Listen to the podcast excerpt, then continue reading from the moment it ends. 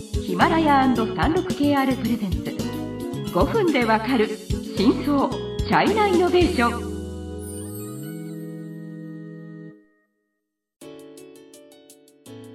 皆さんこんにちは。36KR ジャパンの委員です。日本経済新聞の山田です。はい。今週は日本でも広がっている中国製品チャイナテックについてご紹介したいと思います、はいえー、と今までの番組では、まあ、中国の BAT、バイトゥ、うん。うん、テンセント、アリババ、うん。あとバイトダンスの TikTok など、えー、とあとまあ物流ロボットのはいゲストもお呼びしましたが、えー、と実はもう全部日本に来てるっていうような話も結構しましたが、うんうん。もちろんそれだけではないですね。うん。で皆さんは知らないかもしれないですけど実はまあ他にもいろいろ中国発の製品がまあ日本にあるよっていう。のをまあまとめてちょっとおさらいしましょうそうですね。はい。で、まあ、1回目ではまず歴史のところからブラッシュアップしようって思います。はいはい。その自分の感覚ですと、はい。やっぱりその日本企業は中国に進出するっていう、まあ、うん。一方的なこうイメージが前は、まあ昔は、そのはい。日中の、なんていうんですか、まあハイテクに限らず経済交流は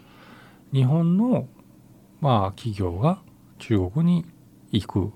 うん。ものを売ったり工場を作ったりってはい。いうパターンが、から始まったですね。そうですね、まあ、特にあの、まあ、自動車産業とか、うん。なんかこうあの大型の機械とか、はいそういうようなはいはいはいのが結構もう本当に割と早い段階から。本当の、本当のその早い段階だというともう改革開放と中国が言い出したうん。うん1980年のちょっと前ぐらい。はいまあその前にもその国交正常化のあたりから、うんまあいわばなんて言うんですかそのまあこれあんまり言うと政治的に敏感だからあれですけどまあ賠償金戦争の賠償金に変わるようなその援助をし ODA そうですのことですよね。ODA から始まったんですが、うんうんうんでまあ最初はその例えば製鉄プラントを輸出するとか化学品のプラントを輸出するとかっていうところから始まってうんうん、つまりまあ最最初はちょっと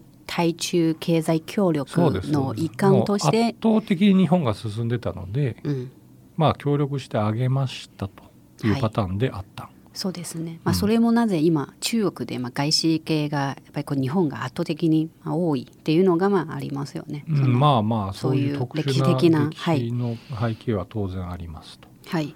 でそれは改革開放。もう本当に1980年代の話で、でその後はどう？でその後に改革開放って言い出し言い出してっていうかその中国が政策取ったからそもそもビジネスとして日本企業が中国に行けることにちゃんとなってうん。でまあそのいろいろな段階があるわけですけど最初はまあその工場まだその人件費が中国安かったから工場を建てましょうでこの日本だと人件費高いから中国で工場を建てて中国から世界まあ日本にまあももちろん戻すのもあるし世界に売りましょうっていうパターンのが大まず軽工業から始まってうんそれはまあ90年代ですね。はいはい、でまた、まあ、自分の感覚なんですけど、うんうんうん2000年になってから、うん。えーとまあ、工場ではなく、まあ、日常品例えまばあ家電とか、化粧品とか、うんまたこう日本のブランドがすごく中国で広がり始めた頃かなって思いますね。だ。から2000年というかまあ21世紀に入ってだんだんその生産するものも高度なものになってきて同時にその中国でそれこそテックの企業がうん生まれは、まあ、過去この番組何度もやってますけど生まれ始めて、まあ、まあそもそも中国にテクノロジー企業なんてなかったものが変わってきたっていうのは2000年代に入ってからはい。ですね。はい、36KR ジャパンのサービスコネクトは最先端の中国のイノベーションやテクノロジー企業情報を提供しています。中国での事業やパートナー企業の探索などヒントになる情報が満載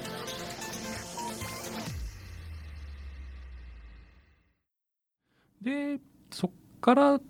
その2000 2010年ぐらいになったらもっと中国が進んできたまあ2つの側面で一つは消費する能力が増えてきた。そうですね。それもまあ以前の番組で新消費時代の番組あのトピックスかな、うん。あの結構今お金にはまあ裕福になってきて、はいはいはいあまあ、もちろん、まあ、それに伴ってこう訪日の中国人中国観光客もすごくこう増えたっていうような感じですよね。で2010年頃になるとその中国の民営企業、まあ、国有企業はもう昔からあったわけですけどそれらはテックっていう感じではあんまり正直ないので2010年頃になると今のでいう BAT みたいなのもかなり力をつけてきて。うんあの日本から見ても技術的にもうほとんど変わりないじゃん。っ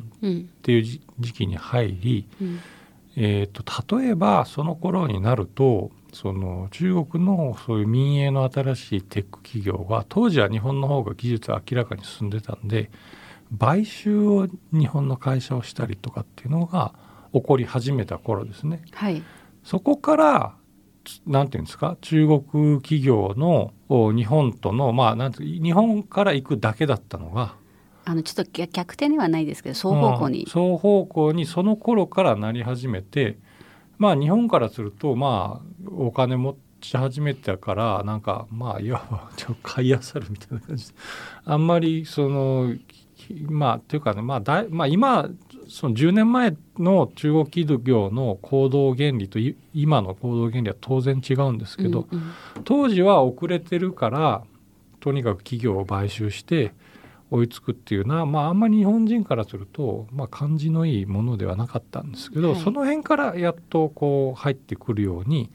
なり始めたっていうのは歴史の流れ、ね、時系列で考えると、まあ、大体2010年っておっしゃったので、うんうん、まあ、2010年多分皆さんも、えーとこうまあ、前の番組を聞いてご存知かと思いますが、うん、ちょうどまあ中国のモバイルインターネット、まあ、時代が始まったところで、まあ、つまり中国も今こうもうちょっとハイテクを目指す頃ですので、だからまあ確かにこう考えるとはまあそういう理解しやすいと思います。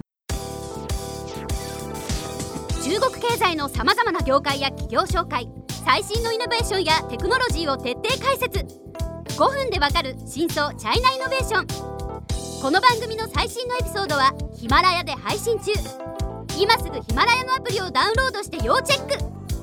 あとはね、えっと、マクロでいうと2010年に GDP で日本を抜いて、はい、中国は2番世界2番目の経済大国になったというタイミングでもあった。はいはいはい。まあだからその時は日本もなんか抜かれてちょっと悔しい的なこともあったんで、はい、まあ、中国のその会社が買収とかに来るとなんだよっていう感じには正直当時はあったと思いますけど、ね、まあでも悔しいこともないじゃないですか。まあ、いつも GDP はこう2番ってよくこう言いますけど、まあ、正直結局本当にこう意味のあるこの数値はやっぱり1人当たりの GDP じゃないですか。で、そう考えると日本と中国はやっぱりこう全然まあ、差が大きいので、はい、まあ、私たちはいつもこう 見てる。その、まあ、まあ、いつもね全体の GDP って言っても何が意味があるのみたいな なんか話はい、